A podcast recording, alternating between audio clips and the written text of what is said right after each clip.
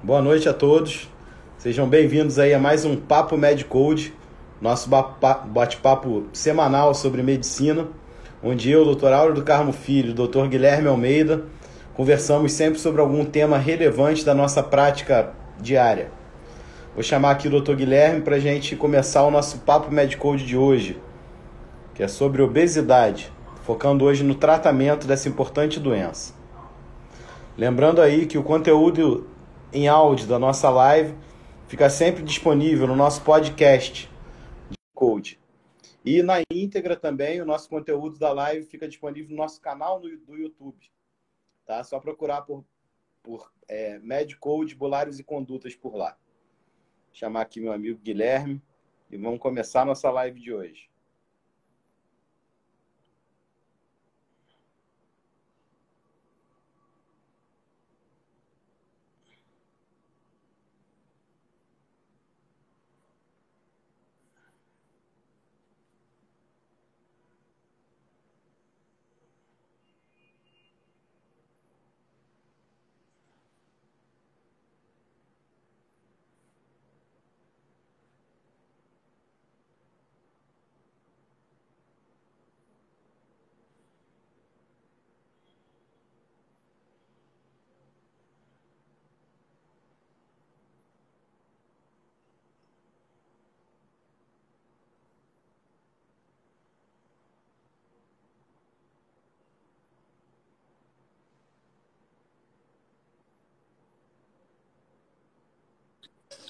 Fala, meu amigo. Andy, tudo bem, meu amigo?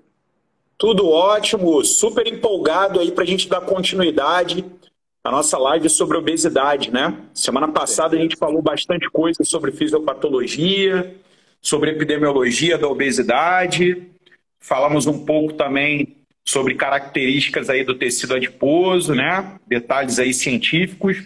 E hoje talvez a pegada seja um pouco mais direcionada ao tratamento, não é isso? Isso, isso mesmo. Falar sobre o tratamento aí, que muita gente aí tem dúvida no tratamento, o que, que é adequado, o que, que não é, muita coisa que é modismo também. Então hoje a gente vai discutir um pouquinho sobre isso aí. É, eu acho que até para a gente começar essa nossa discussão, né? É importante fazer um divisor de águas, né? Todo mundo quer perder uns quilinhos de gordura, né? Quem não quer, né? É, com certeza. Mas quando a gente fala de obesidade, a gente está falando de uma situação extremada, né? Como a gente conversou na semana passada, né?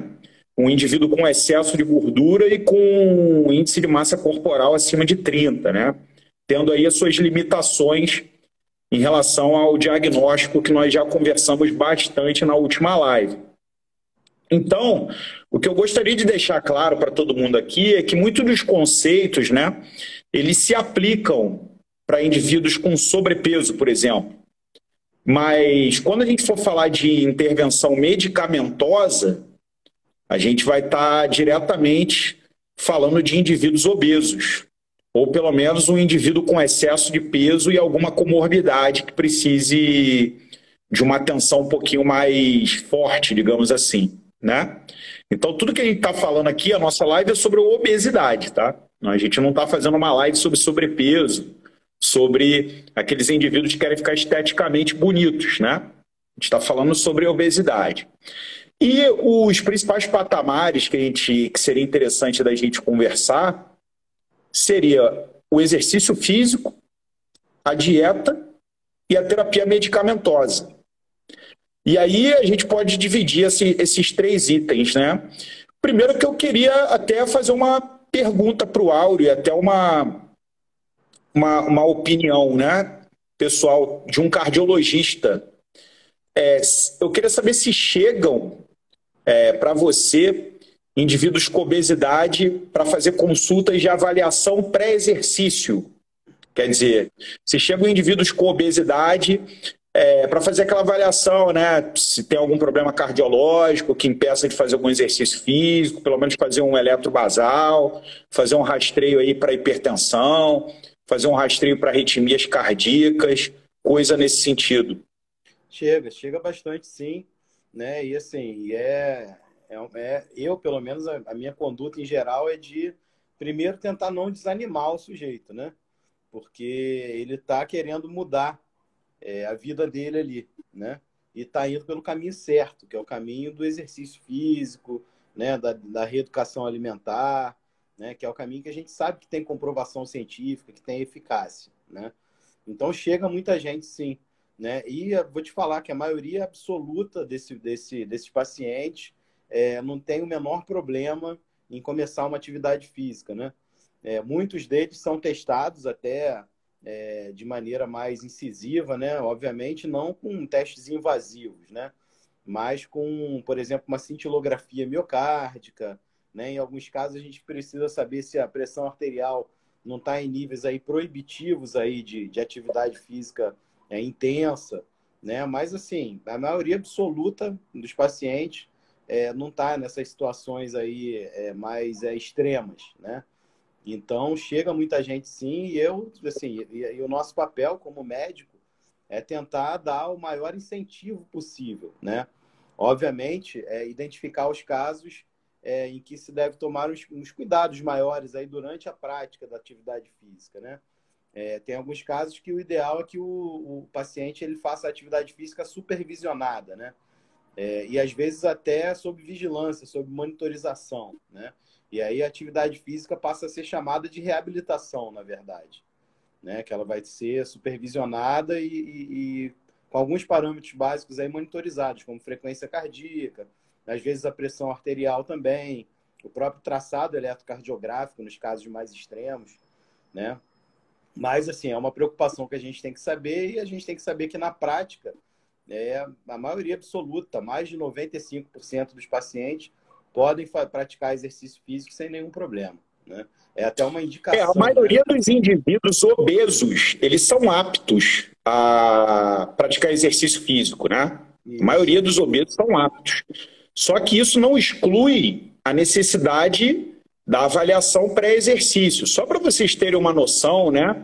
A cada mil eletrocardiogramas em repouso, você encontra um em avaliação pré-exercício com alterações proibitivas ao exercício físico. É um estudo italiano aí famoso, clássico, né? E isso a gente está falando em pessoas padrão.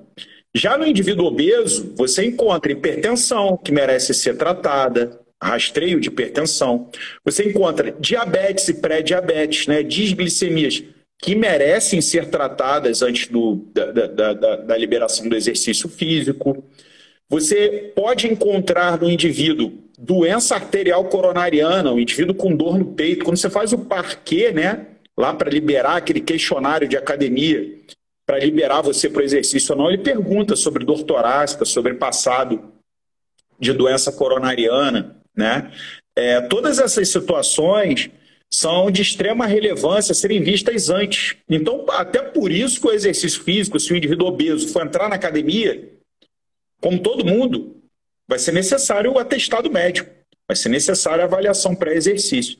Mas como o Áureo falou, a maioria não, não tem nenhum grande problema. Mas aquele que tem é, é o indivíduo que pode ter um problema na academia. É aquele indivíduo que pode ter uma síndrome coronariana aguda na academia, é um indivíduo que pode ter uma emergência glicêmica na academia, que pode ter síncope, pode ter até uma arritmia benigna ou uma arritmia maligna na academia, ter uma síncope. Então, é, para o indivíduo obeso, faz parte a avaliação para exercício. E a modalidade do exercício físico escolhida, tanto faz. A gente quer gasto calórico naquele indivíduo, né? A gente quer que ele gaste energia.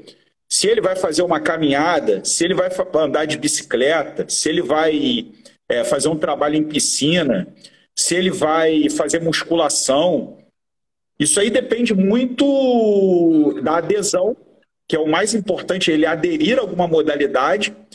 E faz parte da avaliação para exercício você vê limitações. O indivíduo, às vezes, tem limitações articulares, você vê numa avaliação pré-exercício, uma artrose de joelho, dor crônica em joelhos, né? problemas de coluna, protrusão discal, hérnia discal. E na própria avaliação pré-exercício, você pode contraindicar determinadas atividades. Ou você pode indicar outras, como hidroterapia, né? É, hidroginástica, que o seja. É, da mesma forma, você também avalia limiares, né, Áureo? em relação a esforço. Você pode pedir um teste ergométrico e, através do teste ergométrico, você checar ali uma, uma intensidade, né? Que aquele indivíduo possa trabalhar sem risco coronariano. Eu queria que você me falasse um pouquinho sobre o teste ergométrico é, e essa questão do limiar do exercício. Isso pode ser extrapolado não só pelo obeso, né, mas para o indivíduo com cardiopatias outras, o indivíduo pós-IAM, por exemplo. É. Assim, o teste ergométrico é, é, na minha opinião, a principal ferramenta para avaliação é, desses pacientes que potencialmente têm maior risco né, de problemas aí durante a prática de atividade física. Né? O teste ergométrico ele te dá é, várias respostas, né? É, não só aquela de ah, o paciente tem é, isquemia ou não tem isquemia. Né? Graças a Deus, assim, é, a minoria dos testes ergométricos a gente vai ver isquemia, é óbvio, né? É, mas, assim, além de, de, da simples resposta se o paciente tem isquemia ou não, o teste ergométrico ele consegue quantificar o esforço do paciente, né? De uma maneira até direta. Então, assim, uma das grandes é, ferramentas aí que o teste ergométrico te consegue te dar é, é, você conseguir fazer as faixas de treinamento do paciente de acordo com a, com a frequência cardíaca. Né? Então, a gente tem uma frequência cardíaca é, que, a gente, que assim, o teste ergométrico vai te, vai te mostrar qual é, se ele for bem realizado, né? se ele for realmente é, suficiente para fazer o paciente chegar ali no seu pico de esforço mesmo, né? no seu pico de, de capacidade física, vamos dizer assim, ele vai mostrar para você qual é a frequência cardíaca máxima que aquele paciente consegue chegar. Né? Que a gente tem fórmulas que, tem, que calculam essa frequência cardíaca máxima, mas de maneira estimada. Né? Uma delas é 220 menos a idade em anos. Né? Então, isso é uma frequência cardíaca máxima estimada, mas a gente tem vários perfis aí de vários indivíduos que mudam essa frequência cardíaca máxima, né? tanto para mais quanto para menos. E aí, assim, o teste ergométrico vai te dar faixa de treinamento, né? É, não, é, não é raro a gente ver na academia, hoje até menos, né? Porque hoje a gente tem os relógios inteligentes, né? Os smart, smartwatches, que as pessoas conseguem monitorizar a frequência cardíaca pelo relógio, né? Mas alguns anos atrás, a gente via aquelas pessoas com tipo um cinto aqui na região do tórax, né? Que é o aparelho que ficou popularizado aí como polar, né? Na verdade, Polar é uma marca de frequencímetro.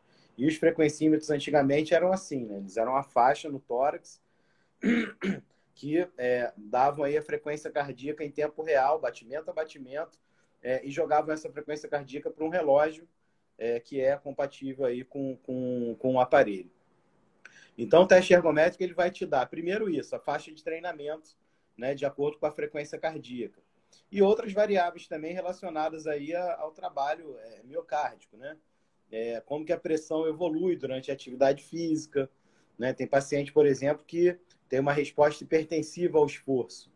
Então, esses pacientes, você consegue ver também que faixa de, de treinamento, de esforço, ele, ele fez uma hipertensão ali. Então, para você evitar é, crises hipertensivas, por exemplo, durante o esforço, você limita ali o treinamento a uma frequência cardíaca um pouco mais aí abaixo daquela que é, fez com que ele entrasse aí nessa zona aí de, de perigo, né, em relação à pressão. Então, assim, é basicamente isso. O teste ergométrico vai te dar as faixas de treinamento, né? Além Eu sempre que possível, né? Oi? Sempre que possível, tenho pacientes obesos que vão adentrar numa atividade física, no exercício físico. Eu solicito um hemograma e bioquímica básico, né, com avaliações hormonais, etc. É, tenho por hábito o pedido do eletrocardiograma em repouso e, se for permitido pela faixa de peso, eu também solicito o teste ergométrico. Isso. É, isso é controverso, tá? E, inclusive, eu estou ressaltando que existem limites de peso. Um paciente de 150 quilos não adianta você pedir um teste ergométrico para ele, tá? Só lembrando, vai quebrar a esteira, o paciente também não vai conseguir executar o protocolo na maioria das vezes, tá? É, exatamente. Mas quando ele vai adentrar numa atividade, seja ela musculação, seja ela atividade aeróbica, gostaria de, de dividir assim, tá? É, de maneira simplista e simplória, a musculação vai dar o gasto energético que aquele indivíduo precisa e também vai estimular a hipertrofia. Então, o aumento da musculatura, em última análise, a musculatura aumenta, a taxa metabólica em repouso, o aumento da massa magra e o próprio exercício físico dão o gasto calórico do exercício. Então, é possível sim é, que um obeso é, diminua a sua gordura corporal praticando musculação. O aeróbico é uma ferramenta super importante porque ela é, é o gasto calórico em si. E aí eu estou fazendo essa ponte do aeróbico como gasto calórico em si, em relação ao teste ergométrico, porque a gente tenta trabalhar numa área de intensidade menor. A gente tenta trabalhar numa área ali de 60%, né? É, 65%, até 70% da frequência cardíaca máxima daquele indivíduo. Como o Áureo falou muito bem, a frequência cardíaca máxima ela pode ser calculada, 220 menos idade, estimada.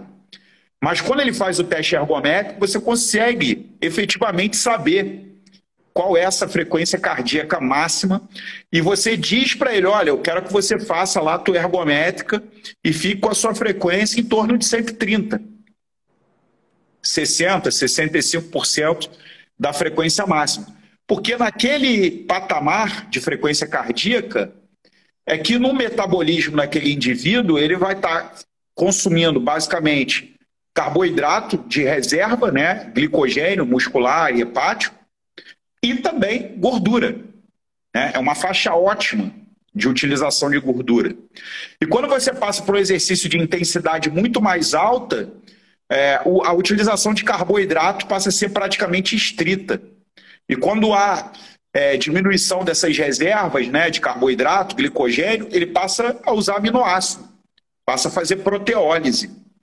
Então, existe uma faixa de queima de gordura, existe isso no exercício aeróbico. Ela pode ser estimada ou pode ser aferida é, com base no teste ergométrico. Então, quando você faz aeróbico, qual a frequência cardíaca que você deva atingir? 60%, 65%, 70% da FC máxima. Acima daquilo, você vai estar trabalhando condicionamento cardiovascular, né? Mas você também vai estar numa faixa não ideal para a utilização de gordura como combustível. Isso, certo? Perfeito. É isso aí. Outra questão é a quantidade de exercício, né? Essa quantidade de exercício vai determinar o gasto calórico, que vai nos ajudar com déficit calórico. Se o indivíduo consegue fazer mais exercício com mais frequência, né? Ele vai conseguir ter um gasto calórico maior e também talvez tenha que fazer uma dieta menos restritiva. Então, o indivíduo, quando tem limitação ao exercício físico, tem um gasto calórico baixo no exercício físico, ele vai ter que acabar fazendo uma dieta mais restritiva em quilocalorias para atingir o déficit calórico. Então, nessa primeira parte, eu queria mostrar a relevância né, do exercício físico em relação ao tratamento da obesidade. O exercício físico é aquilo que vai trazer déficit calórico para aquele indivíduo. O exercício físico deve ser feito com segurança e o exercício físico deve ser feito racionalmente, numa faixa em que a gordura vai ser melhor utilizada como combustível. E nesse ponto a gente sempre bate nessa tecla, Áureo, que é o, a, o trabalho multiprofissional, né? Professor de educação física, ele está ali para nos auxiliar. Existem personal trainers, né? que se dedicam aí a basicamente a indivíduos com obesidade, né? É, a gente também deve lembrar que o indivíduo com obesidade ele tem questões pessoais, né? Às vezes ele tem vergonha de ir para academia, tem vergonha de botar uma roupa e estar tá na academia. E eu já é, treinei várias academias com o ambiente é super bom, as pessoas dão muita força, né? Para aquele indivíduo com obesidade. As pessoas chegam lá no indivíduo com obesidade e falam: Ó, oh, é isso mesmo, parabéns pelo seu esforço precisar de alguma coisa, estamos aí, eu vou ser seu maior incentivador. A gente vê é. isso no ambiente das academias. Vê, com certeza. E é assim, é um ambiente que, é o que você falou, né? um ambiente que é acolhedor para esse tipo de, de, de, de, paciente, né? de, de é, cliente, vamos dizer assim. Né? E assim, é um ambiente que é saúde, né? Então, sim. É, muitas e vai ser supervisionado, né, Aura? Aquilo que você falou. Né? E é importante que seja, né? Pelo menos no primeiro momento, quando a pessoa não tem ali né, muito conhecimento, para não fazer também exercício errado, né? Principalmente na musculação, a gente tem é, assim, a, a chance de problemas aí de ombro, de joelho, se você faz o exercício lá, por exemplo, com uma angulação diferente da, da que é preconizada. Né? Ainda mais um indivíduo com obesidade, né? É, exatamente, que já sobrecarrega uma articulação cronicamente, né? Então, no exercício físico ali, numa musculação, é importante esse, esse acompanhamento, sim, para não ter, não favorecer ainda mais a lesão, né? Uma coisa então, você... musculação ou aeróbico? Os dois. Os, Os dois. dois. Eu acho o seguinte, o exercício físico bom para o tratamento é aquele que o paciente consegue fazer. Então, assim, se ele tem uma adesão grande a uma caminhada, por exemplo, ótimo. Então, que faça uma, uma caminhada de uma maneira frequente, né? E, e, e assim, e aí assim, a gente dá um tempo mínimo de caminhada, procura dá frequência, como a gente falou, né? É, exatamente, a intensidade da caminhada baseada na frequência cardíaca, né? Então, assim, é o, é o, é o, é o exercício que o indivíduo é, aderir melhor, né? É claro que se, o paciente pede sugestão para a gente, ah, ele gosta de fazer tudo, então eu acho que tem que ser as duas coisas. Você tem que conjugar aí o exercício de resistência com o exercício de força, né? Então é o exercício aeróbico com musculação, né? E a musculação é excelente, porque é, contempla isso tudo. Você vai ter a esteira, você vai ter lá... de maneira supervisionada. É, supervisionado. Então você vai ter lá a esteira, você vai ter lá uma bicicleta ergométrica, você vai ter um transporte, né, para fazer lá a parte aeróbica. E você vai ter os vários aparelhos lá para fazer a, a, parte anaeróbica, né? Então, assim, óbvio, sempre importante a supervisão, né? Não só na parte anaeróbica, como na parte aeróbica também, que muita gente foge da faixa litera, é, é, do, do treinamento, né? Faixa mais adequada do treinamento na própria esteira. Ou para baixo ou para cima. Ou para baixo ou para cima, exatamente. Então, assim, a minha orientação é sempre essa, né, para o paciente, ó, você vai trabalhar na frequência de tanto a tanto na esteira. Então, assim, se a sua vamos supor, de 140 a 160. Se a sua frequência ficar abaixo de 140, você tem que acelerar o ritmo. Se ficar acima de 160, você tem que reduzir o ritmo. E assim vai. Né? E aí é, é o tempo, é muito individual, né? mas é óbvio que a gente tem o maior ganho lá na atividade aeróbica, quando ela é acima de 30 minutos, né? Quanto mais, melhor né? Óbvio que isso daí vai muito da, do indivíduo, né? Tanto da, da, da capacidade dele, da, da, capacidade física dele, quanto às vezes do tempo, né? Que às vezes as, as pessoas fazem o exercício, encaixam o exercício no, no, no, no dia a dia. Né? Então, às vezes, não tem uma hora para fazer o aeróbico, senão ele não faz lá a musculação, por exemplo. Né? Mas acima de meia hora já tem um benefício, né? Sobre a dieta, né, para esses pacientes obesos, o ponto-chave é o déficit calórico. É isso sem que dúvida. eu ia falar. É. Então, o que, que acontece? É, existem cálculos para você estimar o gasto calórico diário de um indivíduo, existem calculadoras para isso, existem testes, né? É, é, em relação à aferição desse gasto calórico, por exemplo, a calorimetria indireta, que a gente falou um pouco lá na, na aula de nutrição para terapia intensiva, existem calorímetros, né? Para calorimetria indireta portáteis, que a gente pode fazer em consultório e fazer uma estimativa desse gasto calórico diário ou usar as formas. E digamos que o indivíduo tem um, um, um, um gasto diário aí de 3.000, 3.500 quilocalorias. A gente pode estabelecer metas. Vamos fazer um déficit de 500 quilocalorias, vamos fazer um déficit de 1.000 quilocalorias, vamos fazer um déficit de 1.500 quilocalorias. Evidente, como tudo na vida, né? É, a gente obedece princípios de progressão. Pelo menos eu gosto do princípio da progressão. A gente coloca o indivíduo num déficit menor, 500 a 1.000 quilocalorias, avalia como ele responde. Se há um conforto, uma boa adesão e há uma necessidade de uma restrição maior, a gente amplia para uma faixa de mil quilocalorias até 1.500 e a gente vai obedecendo essa progressão. O déficit calórico, né, ele leva em consideração o consumo dos três macronutrientes, carboidratos, gorduras e proteínas.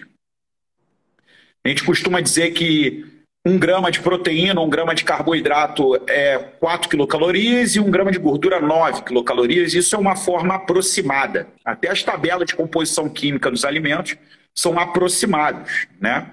É, e aí você consegue chegar a um cálculo de quanto aquele indivíduo ingere no dia e estabelecer uma meta.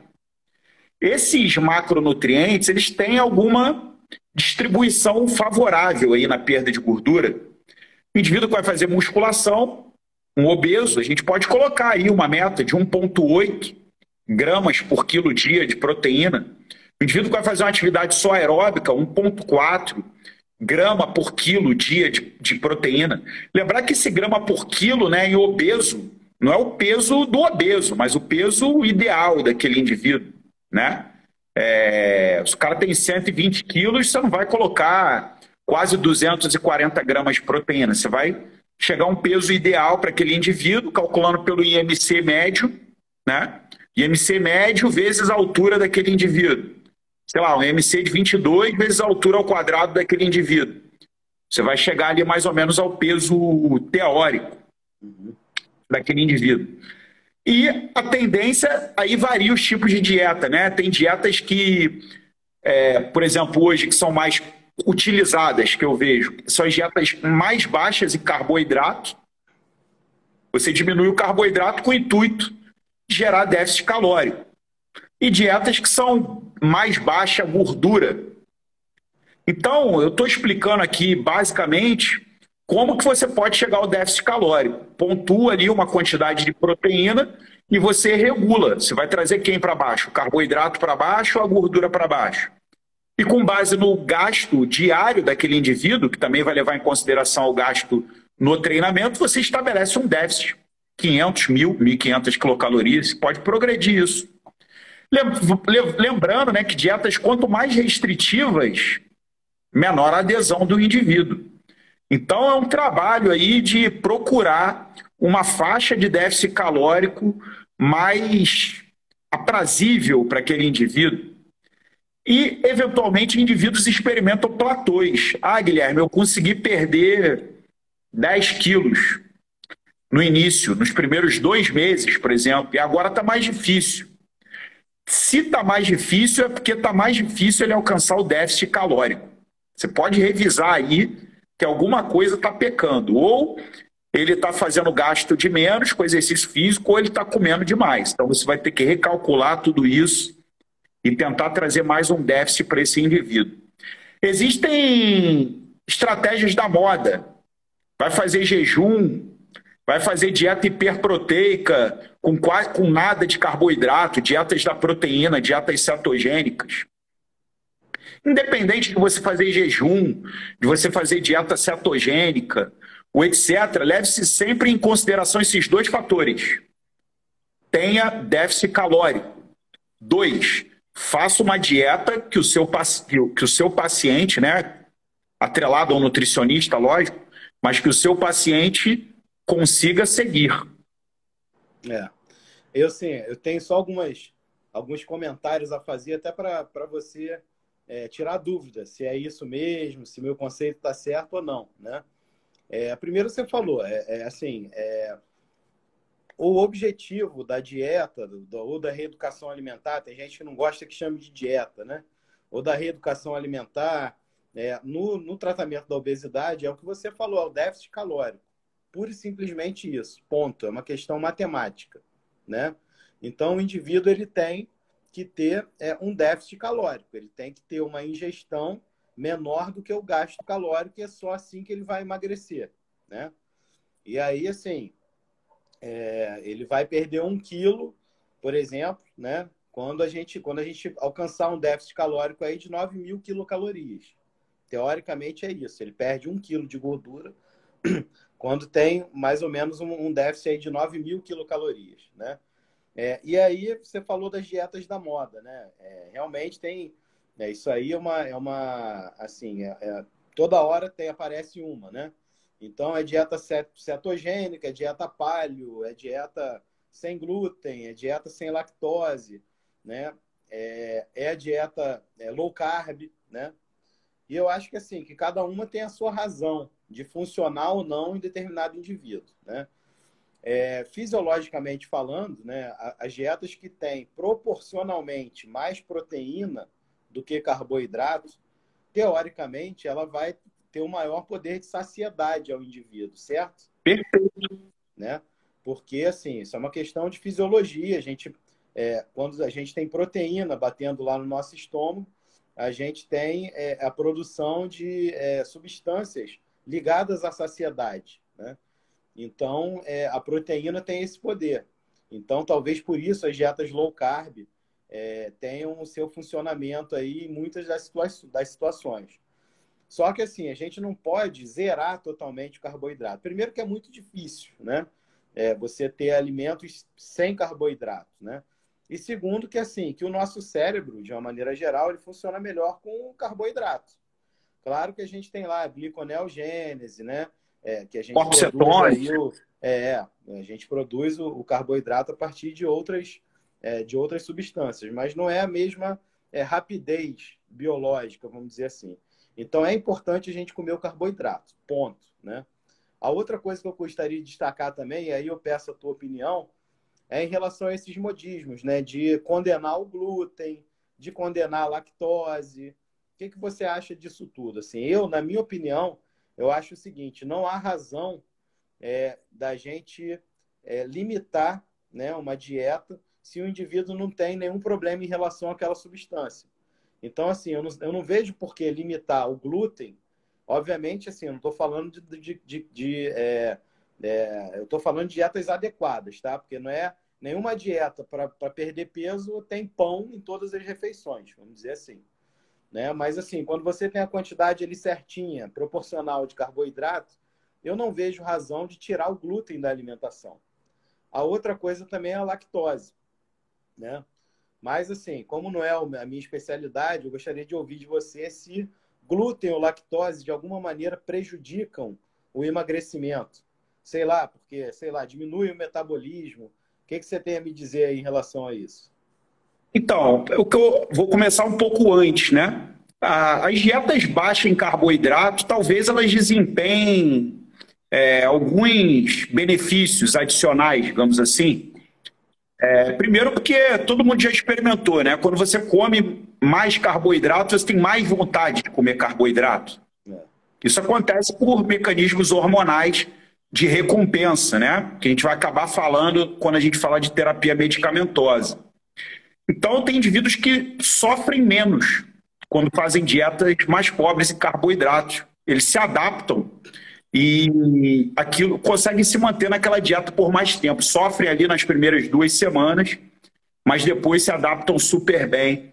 Né? No caso das dietas cetogênicas, né, pouquíssimos indivíduos é, conseguem, né? mas tem alguns que conseguem e se dão muito bem. Justamente por isso, eles acabam não sentindo tanta falta do carboidrato depois, acabam se adaptando no seu metabolismo e acabam fluindo bem, né?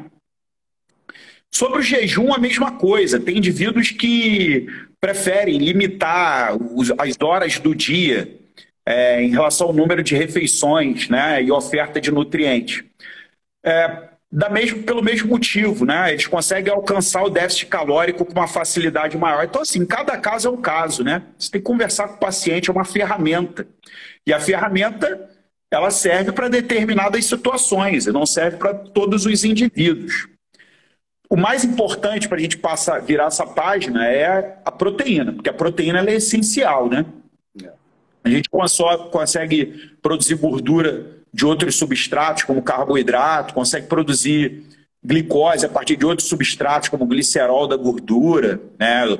É, o próprio lactato, né? E, e, de aminoácidos da proteína, fazer gliconeogênese. Agora, a proteína não, a proteína ela tem que vir da nossa dieta. Então, por isso que a gente usa ela como marco ali quando a gente vai calcular. Sobre glúten e lactose, eu também não vejo nenhum problema. Intolerância à lactose é uma coisa relativamente rara. Mas se a gente for ver isso atualmente, parece que há uma epidemia né, de intolerância à lactose. Isso nem sempre é real, tá?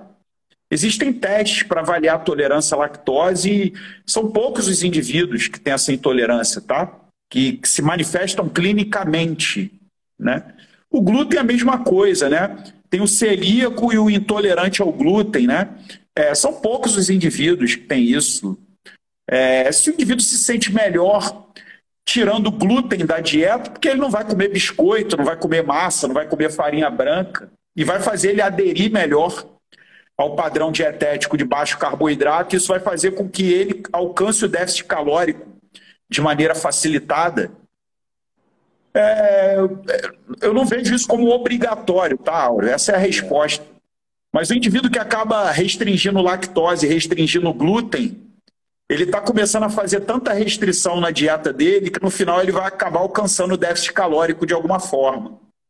É, sem dúvida, é uma boa então, estratégia. Então, eventualmente, é esse o efeito positivo da história. Uhum. Mas eu não demonizo glúten e lactose de forma nenhuma, né?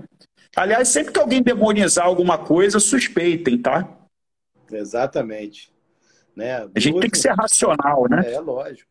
E assim, a gente gosta muito de história, né? O leite e o pão matam a, a fome da população há séculos, há milênios, né? Então, por que, que a gente vai demonizar, né?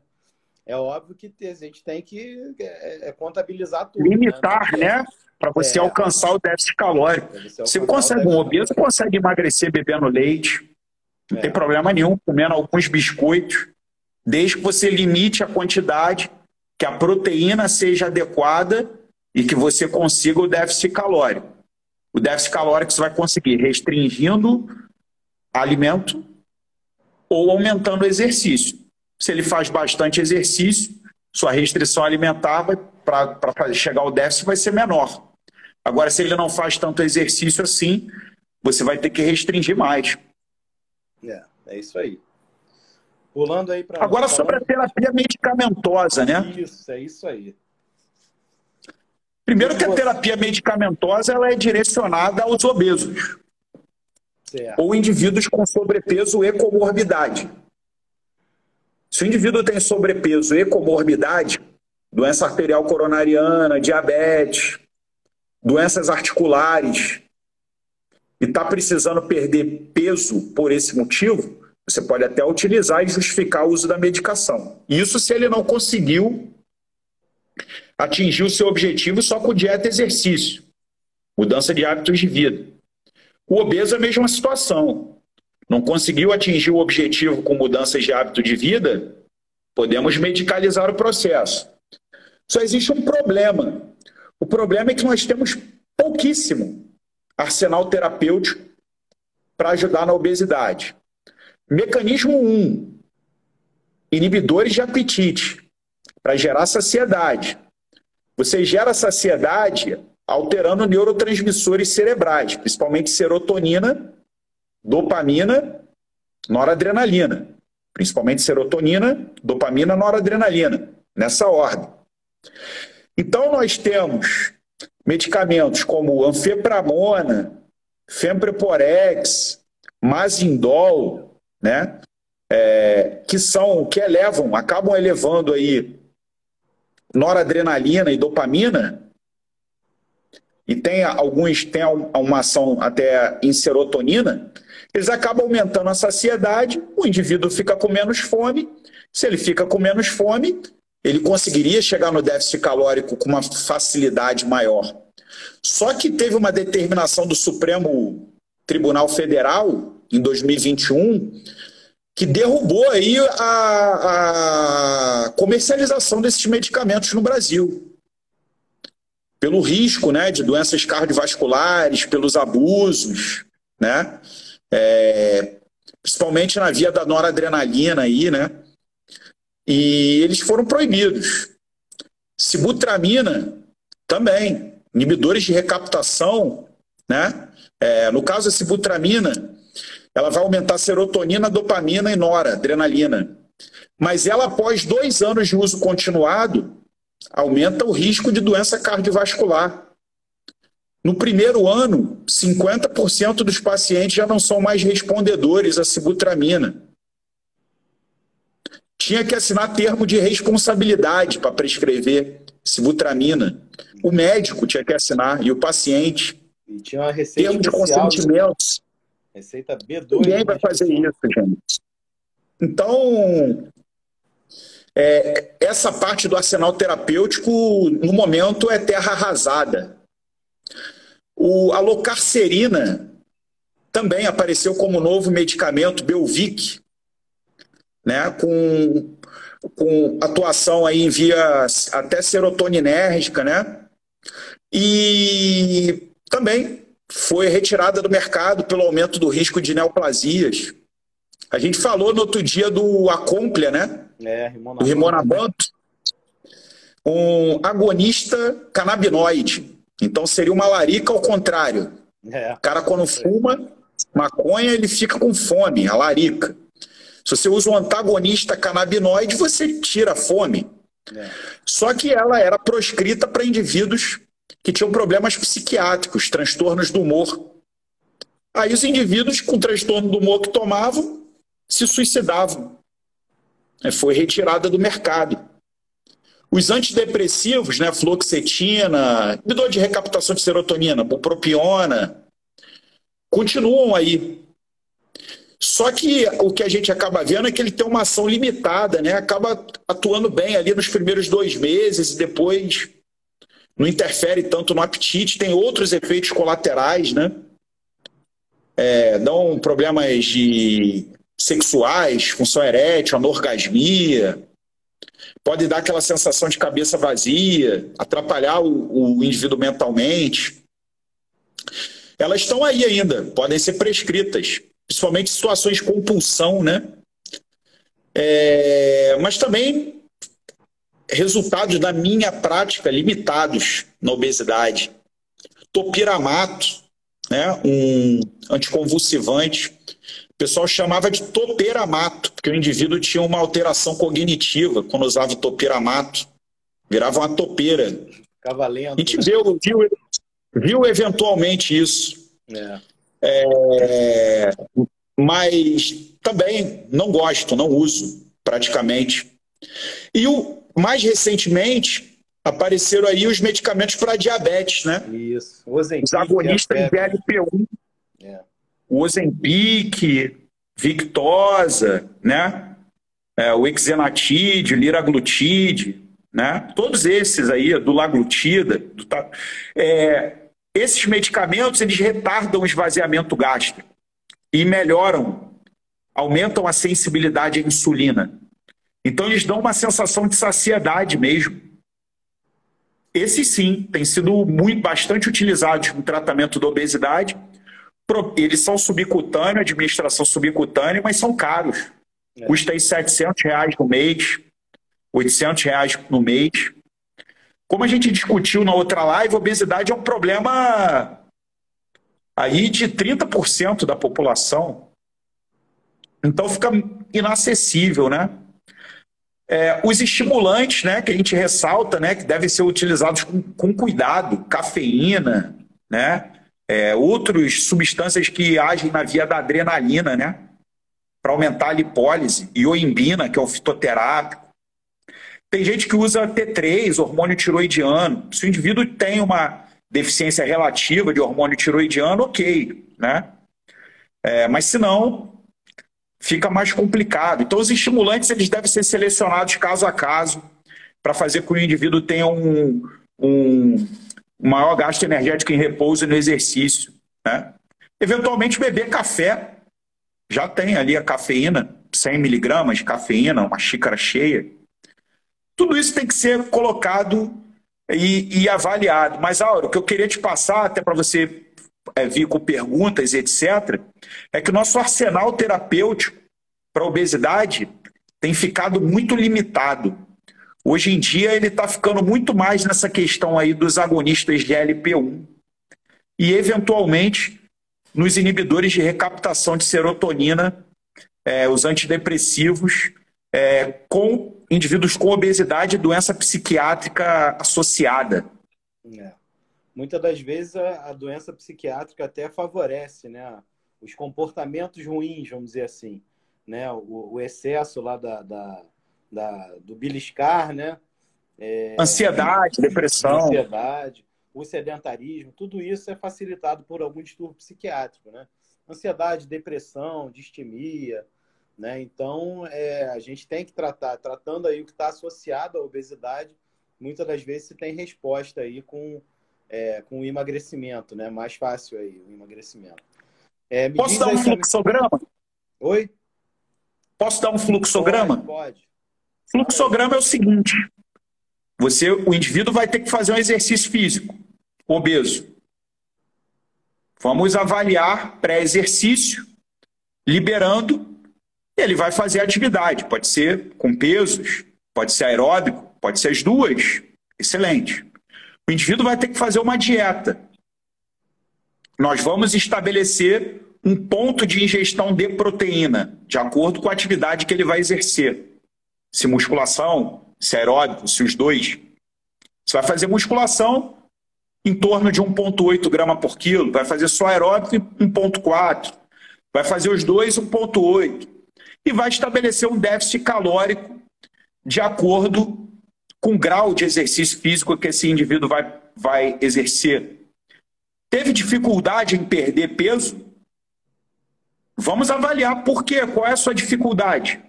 Compulsão por doce, excesso de fome, ansiedade, depressão. Se é ansiedade depressão, doença psiquiátrica, ele vai ter que tratar a doença psiquiátrica com um psiquiatra. Pode usar antidepressivo, pode usar ansiolítico junto. O paciente tem problema de saciedade, fome, a gente não vai usar os antigos inibidores de apetite que já foram proibidos. Pode usar um análogo de LP1, por que não? Retardar o esvaziamento gástrico, melhorar a sensibilidade à insulina. O indivíduo já está mais adaptado ao exercício, gosta de usar um estimulante fraco, uma cafeínazinha que o seja, 200 miligramas. Quer usar uma ioimbinazinha, 5 miligramas. Começa com uma dose pequena ele vai monitorar a frequência cardíaca no exercício, no aeróbico, ver se a frequência cardíaca fica ok. Pode utilizar nada mais do que isso, né? Nada de efedrina, essas coisas que eram utilizadas antigamente, né? Então o fluxograma é basicamente esse, foi o que sobrou para gente. É. Eu assim, eu é, acredito realmente que assim que o tratamento da obesidade é um tratamento, óbvio, a longo prazo, porque a obesidade é uma doença crônica, né? Então, é, nenhum medicamento a longo prazo se mostrou eficaz no tratamento, né? Os medicamentos, na minha opinião, eles têm uma, uma, uma ação limitada. Às vezes é aquela ação inicial para dar o, o, o, vamos supor assim, vamos, vamos dizer assim, o ponto Quebrar dificuldades, né? É. Quebrar dificuldades. Quebrar Qual é a dificuldade? A dificuldade é a ansiedade, a dificuldade é que você está com um transtorno do humor, você está deprimido. A dificuldade é que a sua fome está muito grande. O medicamento está ali para quebrar a dificuldade. Exatamente. E facilitar a tua adesão àquilo que realmente é eficaz, que é o exercício físico e a reeducação alimentar. Né? Então, assim, na minha opinião, o medicamento funciona bem no início, seja ele qual for, né? Mas, assim, é por prazo limitado. Né? E não são todos os medicamentos que funcionam para todos os pacientes, é o que você falou. Cada indivíduo tem o seu perfil, cada indivíduo tem a sua razão de não ter dado certo, vamos dizer assim. Né? Então, cada indivíduo merece ser tratado de um jeito. Né? A gente vê muitos distúrbios de imagem né, junto à obesidade. Esses distúrbios de imagem não necessariamente é, configuram um distúrbio do humor. Né? Então, às, vezes, a pessoa tem uma autoestima é, é, comprometida, mas não ao ponto de classificá-la como uma deprimida, como um deprimido, como, né? Então, assim, às vezes não cabe o medicamento, mas cabe uma terapia, uma conversa, entendeu? Às vezes o indivíduo é alcoólatra. Também. E não sabe. E não sabe. É, e não o cara acha normal beber todo dia uma quantidade enorme é. de bebida alcoólica. E ele às vezes não emagrece por causa disso. Ele tem problemas com álcool e ele acha aquilo normal. Atendi um desse hoje. É. O cara tinha problemas, claramente, tinha problemas com álcool e não disse que não está conseguindo emagrecer. Na anamnese ali eu detectei o problema. Falei, cara, você tem problemas com álcool. Ninguém já te falou isso. Eu acho que você deve procurar um tratamento especializado para isso. indivíduo que bebe todo dia, uma quantidade acima de 80 gramas é. de bebida alcoólica. Considerável. De né? álcool. Considerável. Né? No...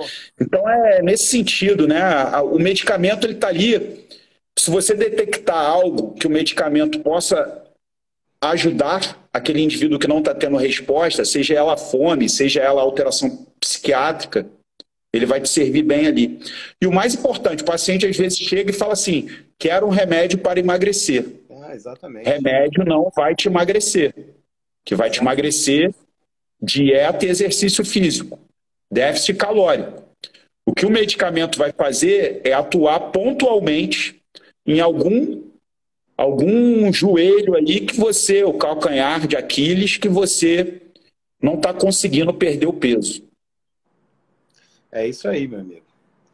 Eu acho isso também, assim, satisfeito, feliz da vida aí, que, que eu estou pensando certo aí em relação ao tratamento da obesidade, né? Beleza, você está super assim, alinhado. A gente vê é, muita. Assim, obesidade, é, como é uma doença muito comum, envolve também a imagem, a autoimagem da pessoa, né, autoestima. Então a gente vê muitos profissionais aí que são que, que fazem uma, um, um, assim, uma série de, de de, de medicações e de combinações esdrúxulas, né? É, para tratar esses pacientes, né? Então, é, e assim, são coisas que até o Conselho Federal de Medicina já condenou há muito tempo atrás, né? E que a gente continua vendo naquelas prescrições lá que combinam é, diuréticos com laxantes, com altas doses efedrina. de tiroidiano, com efedrina.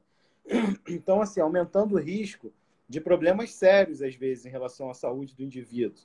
Né? O obeso, é, assim, via Já tem risco é, cardiovascular, né? Exatamente. Elevado. Ele é, ele é um cardiopata, via de regra. Ele pode ainda não ter infartado, mas ele é um cardiopata, né? Porque ele tem grandes chances aí de problemas cardiovasculares. Então, às vezes, você é, entupir esse cara de adrenérgicos e de hormônio tiroidiano era o que estava faltando às vezes para ele descompensar uma arritmia, uma hipertensão, um AVC até, até às vezes, né? É, então, assim, isso é um ponto, né? Assim, é, a nossa sociedade ocidental, ela tem é, essa coisa de querer resolver meio, assim, comportamento meio imediatista, né? Que querer resolver tudo de uma maneira mais rápida, né? E ainda mais com uma pílula, né? É pílula para tudo. O sujeito está triste, quer uma pílula para ficar feliz. Está gordo, quer uma pílula para ficar magro. Né? E assim vai. E a gente sabe que, assim, na obesidade não é a pílula que resolve. Né? É a atitude. É a mudança de, de, de atitude. É a mudança de hábito. Né? É aumentar aí o, o, o gasto calórico e diminuir a ingesta calórica. É isso que funciona. Se você vai fazer isso é, ficando em jejum durante 16 horas no teu dia, e só comendo oito horas, se você comer o que é adequado nessas oito horas, vai funcionar, né? Ah, não, se você é daqueles que não consegue ficar sem comer, prefere comer de três em três horas, beleza. Você vai ter que fracionar essas calorias, né? Essa proteína. Em quantidades menores. É, em quantidades menores e ao longo do dia lá que você vai comer o dia inteiro, mas em pequenas porções, né? Agora, a gente não pode demonizar realmente nada, né? é, demonizar glúten, demonizar lactose, nada disso. Endeusar o ovo, né? Tem gente que endeusa o ovo. Não, o ovo é um alimento é, muito bom, realmente, porque ele tem uma quantidade de. Como existem vários outros muito bons, né? É, tem uma densidade proteica muito boa, né? Então, você tem ali o ovo ali, a clara ali, é, é muita proteína que tem. Na gema tem gordura, né? Mas a clara tem muita proteína. Então, assim, é ótimo, mas não é um alimento também perfeito, né? Quem precisa restringir colesterol, por exemplo, não pode ficar comendo é, seis, claro. 12 horas por dia. É, seis gemas por dia, não dá, é inviável, né? Então, assim, não existe é, nem alimento perfeito e nem o vilão, né? O alimento vilão. O que existe é o equilíbrio, né? Agora, você tem que ser orientado por um profissional sério, né? Porque o que a gente mais vê por aí no tratamento da obesidade é, é, é a má prática, né? E o sujeito às vezes perde 10 quilos de, de 10 quilos por, em um mês, né? E aí você vai ver esses 10 quilos, ele perdeu líquido, perdeu às vezes até as custas de perda de massa muscular, muitas vezes, né? E assim, a massa muscular é tudo que a gente não quer perder, no tratamento da obesidade, né? Por isso que Exatamente. a gente recomenda a atividade física, a, a, a dieta adequada, porque, como você falou lá, para a gente calcular o, o, o, quanto que a gente tem que ofertar de caloria para o indivíduo, a gente tem que calcular o metabolismo basal dele, vamos dizer assim. E quanto maior a massa muscular, maior o gasto calórico no metabolismo basal. Então, uma coisa é você tem um indivíduo de 70 quilos, né, que é marombado de academia e tem 10% ali de, de, de gordura. Outra coisa é você ter um indivíduo de 70 quilos, que é um sedentário, que tem 30% de gordura. Né? O indivíduo que tem 10% só de gordura, o metabolismo dele é muito, ele gasta muito mais caloria no metabolismo basal dele do que o outro indivíduo. Então a gente tem que preservar a massa, a massa magra, né? Ganhar a massa muscular ou pelo menos preservar. E existem até fórmulas, Aldo, que levam em consideração isso que você falou. São é, fórmulas que levam em consideração a composição, né? Exato, e é muito importante. Porque a diferença é Existem grande. várias formas, fórmulas aí, né? É. Essa questão das fórmulas é muito interessante. É então, cara, queria te agradecer aí você ter me aturado aí nesse, nesse tempinho aí falando sobre obesidade. E vamos para a próxima. Semana que vem tem mais. É isso aí, meu amigo. É um prazer aí, né? Sempre um bate-papo muito bom, muito aprendizado, muita discussão, discussão é boa, né? No bom sentido da palavra aí. A gente conversa sobre medicina, aprende sobre medicina, a gente desmistifica aí muitas coisas, muitos conceitos errados que a gente vê aí acontecendo na nossa prática. E agradecer então também a presença do meu amigo Guilherme, a presença de todos aqui no nosso Papo Medicode. Lembrar que semana que vem estamos aí de novo falando sobre algum outro tema importante, relevante aí na medicina, né? E é, lembrar que o conteúdo da live vira nosso podcast, Papo Medicode, e vai estar disponível também no nosso canal do YouTube. Boa noite aí a todos. Boa noite, meu amigo Guilherme, e até a próxima aí.